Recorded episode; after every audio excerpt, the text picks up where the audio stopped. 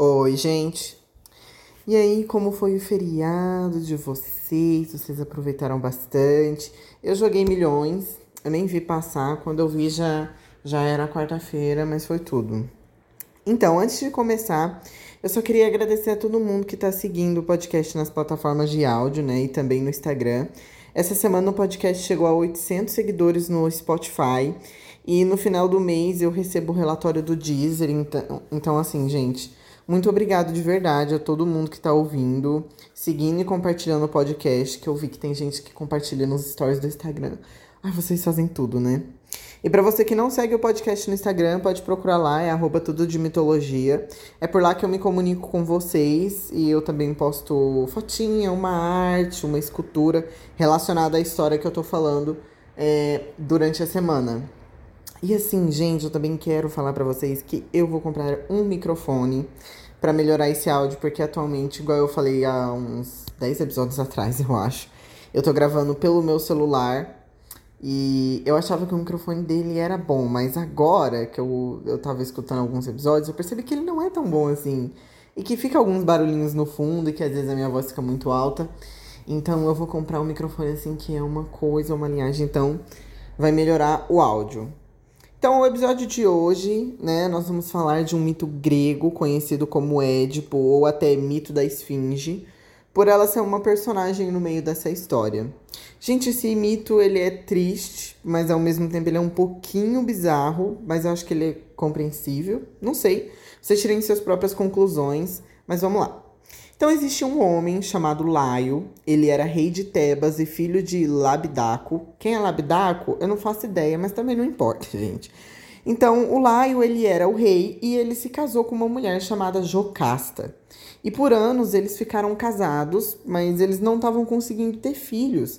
E aí, como de costume, né, o Laio ele foi consultar o famigerado oráculo de Delfos que disse para ele uma coisa do tipo: graças a, Deus, graças a Deus que você não tá tendo filho. E tudo isso porque, de acordo com as visões, qualquer filho que nascesse dessa união dele com a Jocasta, ele é, iria se tornar o próprio assassino dele. Uma visão saudável, né, gente? Uma coisa assim. Bem, o negócio é que o Laio ele ficou com medo, e naturalmente, né, quem não, quem não ficaria, e por isso ele começou a evitar a Jocasta sexualmente. E ele conseguiu fazer isso por um bom tempo. Até que uma noite ela embebedou ele e aí eles transaram. E não deu outra, né, gente? Ela ficou grávida. Nove meses depois nasceu um menino e tudo estava bem, digamos assim. Mas é como eu sempre digo, na mitologia nada fica bem por muito tempo. O menino, e que ainda era um recém-nascido, né? Quando quando Laio tirou ele dos braços da, da ama de leite lá, ele furou os pés desse bebê, gente, com prego e amarrou um no outro, assim, tipo com barbante, sabe? Uma coisa horrível. E abandonou o menino no Monte Citeron. Existe outra versão desse mito em que o Laio ele é menos cruel, eu acho. Bem, o negócio é que nessa outra versão, até o bebê nascer é tudo igual. Só que ao invés de furar o pé da criança e abandonar, o Laio dá a criança para um fazendeiro. E aí o fazendeiro meio que fica com dó de cumprir a ordem do rei. E por isso ele só amarra a criança de, de cabeça para baixo, assim, uma árvore e vai embora. Mas o menino ele é encontrado por um camponês e, e ele é salvo, e esse camponês cria ele, enfim. Existe também outra versão, porque, né, mitologia, que diz que o Laio não abandonou o Édipo na montanha, mas ele fechou o Édipo numa arca. E essa arca ela foi colocada no navio e eventualmente foi jogada no mar. Um pouco parecido com o mito do Perseu, essa versão, né? E aí a arca ela foi indo pelo mar até ela chegar na costa de Sion. E nessa praia tava uma mulher chamada Peribeia, a rainha e esposa de Políbio, o rei de Corinto. Calma, gente, eu sei, é muito nome. Mas, ó, vamos repassar rapidinho. Então, o Laio, que é pai do Édipo, casado com a Jocasta, jogou ele, colocou ele dentro de uma carta, jogou no, no, no de uma carta, de uma caixa, colocou ele dentro de um, de um navio e o navio jogou no mar, até que esse navio, até que esse meu Deus, até que essa caixa chegou na Peribeia, que ela era a rainha do Corinto, né, e esposa de Polibo. Esses últimos dois nomes, vocês não precisam se tentar muito, que eles não vão aparecer muito na história. Mas enfim, gente, então essa rainha, Ai, ela é tão icônica. Ela tava mexendo com umas roupas lá, assim, meio que supervisionando. Na verdade, a lavagem de roupas do castelo. Quando ela viu a arca, e aí ela abriu, e aí ela viu o bebê. E com isso ela pegou ele, ela escondeu. Gente, olha só. Ela encontrou o bebê. Ela se escondeu atrás de uma moita com o bebê. E ela fingiu estar sentindo dores de parto. E aí ela começou a gemer e, e, e sentir, falar que estava sentindo muita dor. E ela enganou todas as outras pessoas que estavam ali na praia e pronto, ela tinha um bebê, sabe? Ela falou, nossa, eu tava sentindo essas dores aqui, na verdade, era porque eu tava ganhando bebê, gente, tá aqui o meu filho. E aí, quando ela chegou no castelo, ela contou pro marido dela, né, o rei Polibo, que o filho não era dela, porque, né, Uh, mas o cara aceitou adotar e criar o Édipo. E nós vamos seguir com essa versão aqui, tá? Porque ela é a mais completa desse mito. Então um dia tava tudo de boas, quando o garoto chegou, quando um garoto chegou assim pro, pro Édipo e lançou uma braba nele, gente. Pegou e falou assim: Você não se parece nada com os seus pais. E o Édipo ficou incomodado com o comentário e aí ele decidiu ir onde? Isso mesmo, gente, pro oráculo de Delfos. E lá, antes que ele pudesse fazer uma pergunta, a mulher que estava no templo pegou e disse: Afaste-se do altar, miserável. Você matará o seu pai e esposará a sua mãe.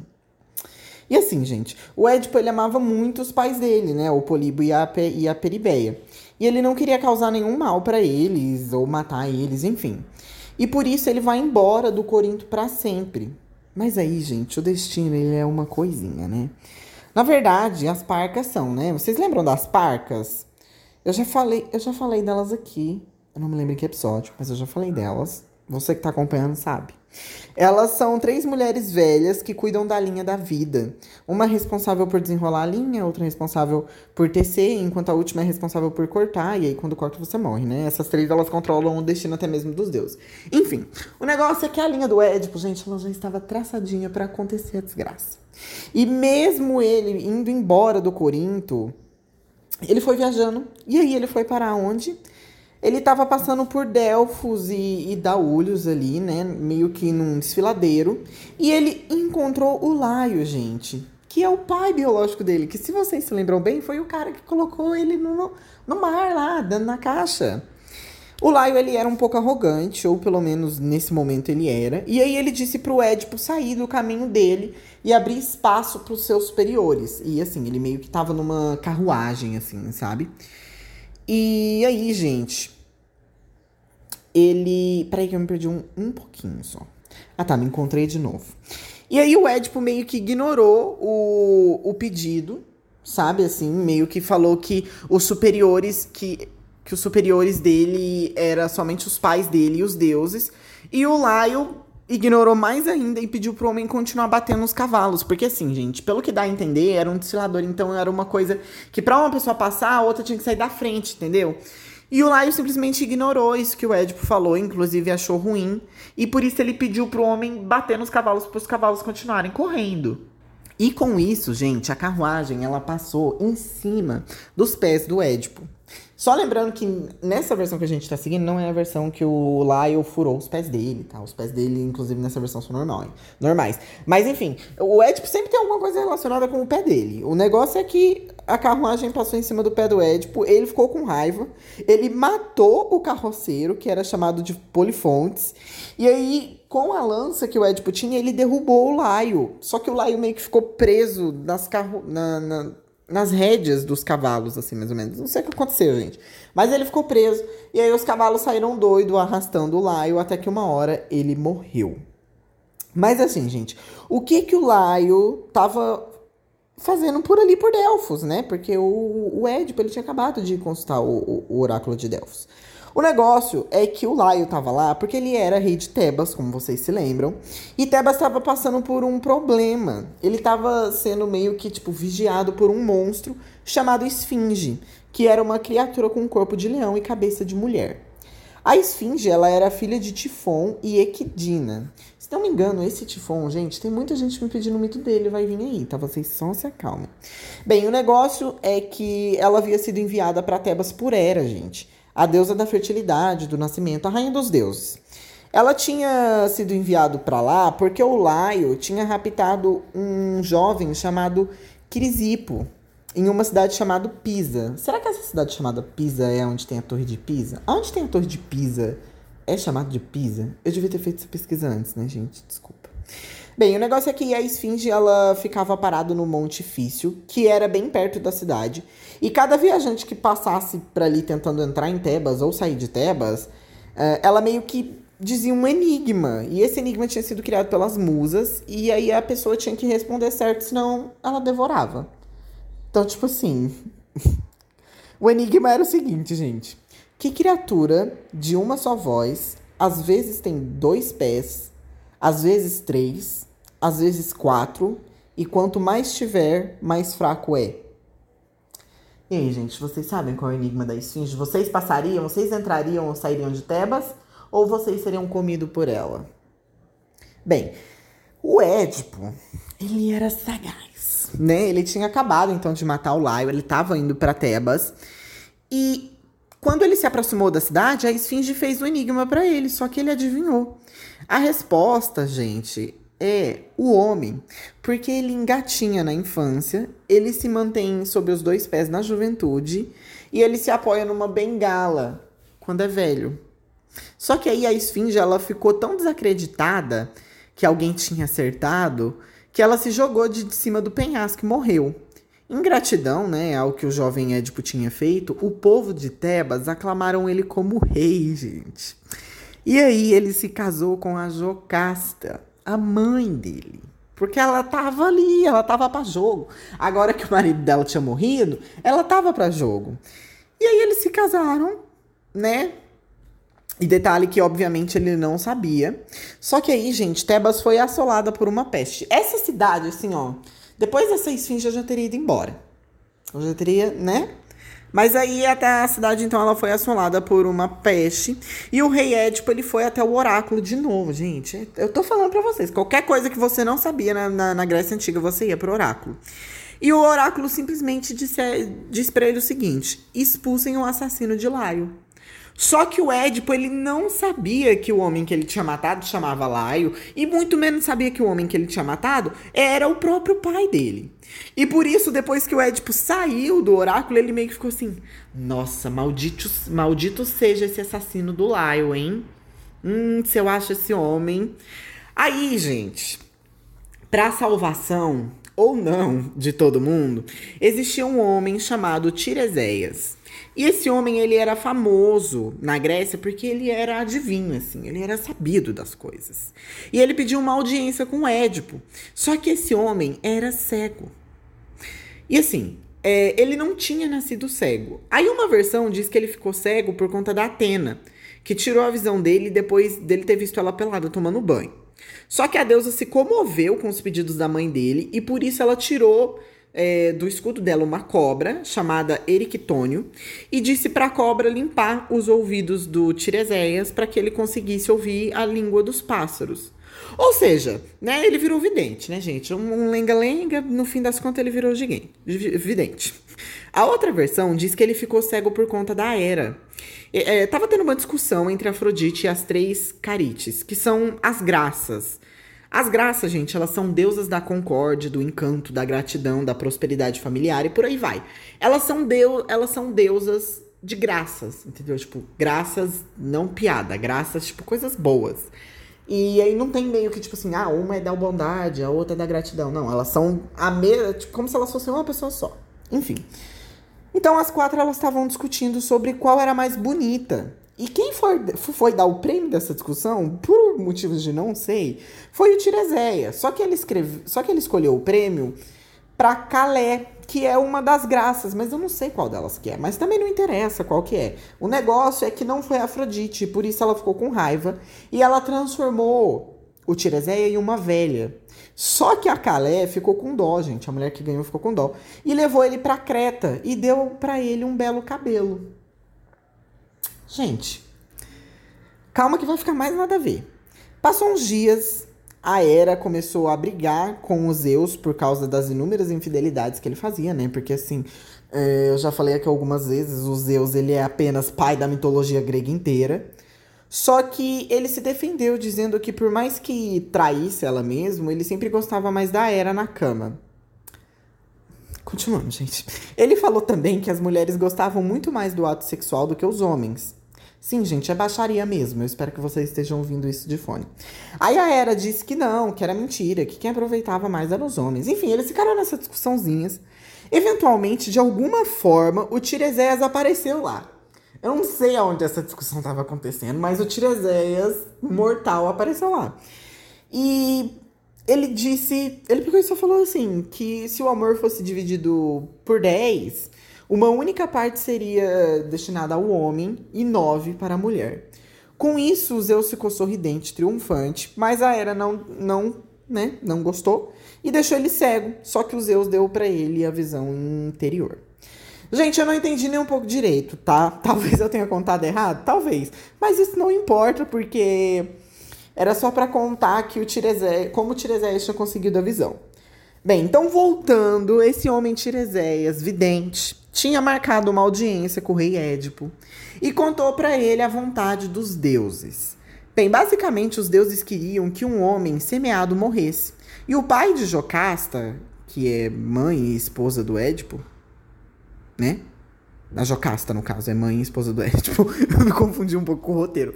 É, ele tinha brotado da terra quando Cadmo semeou os dentes da serpente. E por isso ele era um homem semeado, né? E aí, por isso, ele se jogou da muralha. A gente vai falar sobre Cadmo em outro momento, tá, gente? Mas basta vocês entenderem aqui que o Cadmo, ele meio que jogou uns dentes de serpente. E aí meio que um povo nasceu. E o povo que nasceu era o pai da Jocasta. E aí meio que isso ficou óbvio e por isso o pai dela se jogou da muralha. E com isso a cidade ficou, tipo, meio triste, mas eles comemoraram porque a praga cessou. Só que aí, gente, o Tirizeia pegou e falou uma coisa do tipo... Que a praga parou, parou, né, gente? Mas os deuses, eles estavam falando de outro homem semeado, da terceira geração. Pelo fato dele ter matado o próprio pai e se casado com sua mãe. E nisso, os olhos da Jocasta desse tamanho, né? E aí o Tirezeia virou para ela e falou assim: Inclusive, Jocasta, saiba que esse homem que eu tô falando é o seu marido. E aí, minha gente, para completar todo esse circo, essa palhaçada, houve uma carta do pai adotivo do Édipo, o rei do Corinto, lá de muito atrás, que ele tinha morrido.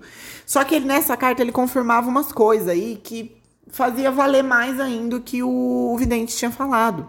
E com isso a Jocasta ela se enforcou de vergonha e aflição, enquanto o Édipo furou os próprios olhos com um alfinete. E assim, gente, o Édipo ele tinha pelo que se entende no, no mito, ele tinha três filhos com a própria mãe, né? Que eram consequentemente seus irmãos. Aí uma versão diz que o Édipo ele governou Tebas por um tempo depois de, de furar os olhos e, e, depois a Jocasta ter morrido. E aí nessa versão ele morreu em uma batalha. E existe outra versão que diz que o Creonte, irmão da Jocasta, expulsou ele e amaldiçoou Eteocles e Polinoce, que são dois filhos de Édipo, por terem enviado uma oferenda errada para um rei. Uma coisa nada a ver. Aí o Édipo, nessa versão, foi embora da cidade, ninguém chorou, coisa do tipo. E depois dele vagar por muitos anos de um país para o outro na companhia da filha dele, a Antígona, o Édipo chegou ao Colono, na Ática, onde as Iríneas, que são monstros, personificação da vingança, perseguiram ele até a morte. No fim, ele foi enterrado pelo herói Teseu, que nós vamos falar dele mais pra frente, e a sua filha Antígona. Essa história do Édipo, gente, eu acho ela meio bizarra. Ela acaba aqui, né? Ela é bizarra, mas ao mesmo tempo, para mim, ela é muito significado de mitologia, porque acontecem umas coisas bem nada a ver, bem fora da casinha. E mitologia é isso, né? Vocês já devem ter percebido. Se vocês não perceberam, vocês perceberão agora, com certeza. E assim, igual eu falei no começo, é um mito bizarro, mas ao me...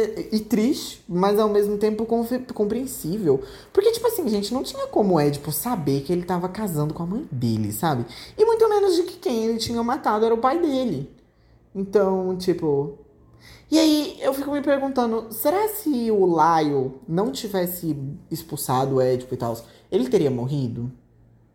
Eu acho que isso é um pouco meio que daquela coisa que aconteceu com Odin, que ele teve a visão de que aqueles três filhos iriam trazer a ruína, né? E ele teve a visão também do Fenrir matando ele lá no final.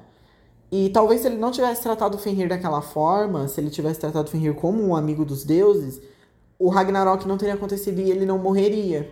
Entendeu? Então eu acho que aqui é a mesma coisa, tipo, por conta das visões, você acaba fazendo com que as visões aconteçam. Então, gente, a dica do dia é essa.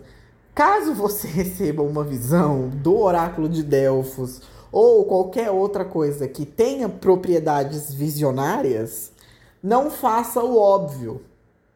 Tente contornar a, situação. Mas ao mesmo tempo é destino, né? Então pode ser que mesmo você contornando a situação danada. Enfim, é isso esse mito. Uh, e assim, gente, alguns de vocês já devem ter ouvido falar no complexo de Édipo, que é uma teoria, um estudo desenvolvido por Freud, que basicamente diz que, uma que em uma certa parte da nossa vida nós somos apaixonados pelos nossos pais. No caso, a mulher é, é, no caso da mulher, essa síndrome é chamada de síndrome de Electra. É um estudo. Eu pensei em dar uma olhada para trazer mais informações para esse episódio, mas aí eu não. Não. Só que se você tiver interesse, é só você pesquisar por Síndrome de Édipo, que vai aparecer. Então, meio que esse estudo tem o nome de Síndrome de Édipo por causa do mito mesmo, né? Enfim, é isso. Eu espero que vocês tenham gostado. O episódio era para ter saído ontem, mas ele acabou dando uns probleminhas e saiu hoje. E amanhã nós vamos ter aí um episódio, acho que vai ser um episódio mais curtinho, mas nós vamos ter um episódio sobre Leda e o Cisne, que é uma história assim muito bizarrinha, igual essa aqui, tá? Eu acho que ela tem alguns níveis a mais de bizarrice, mas basicamente ela ela dá um ela é um, um início da guerra de Troia ela tem um pezinho ali na Guerra de Troia, tá? Então a gente já vai, já estamos chegando aí, começando a entrar nos territórios da Guerra de Troia. Enfim, gente, é, até amanhã!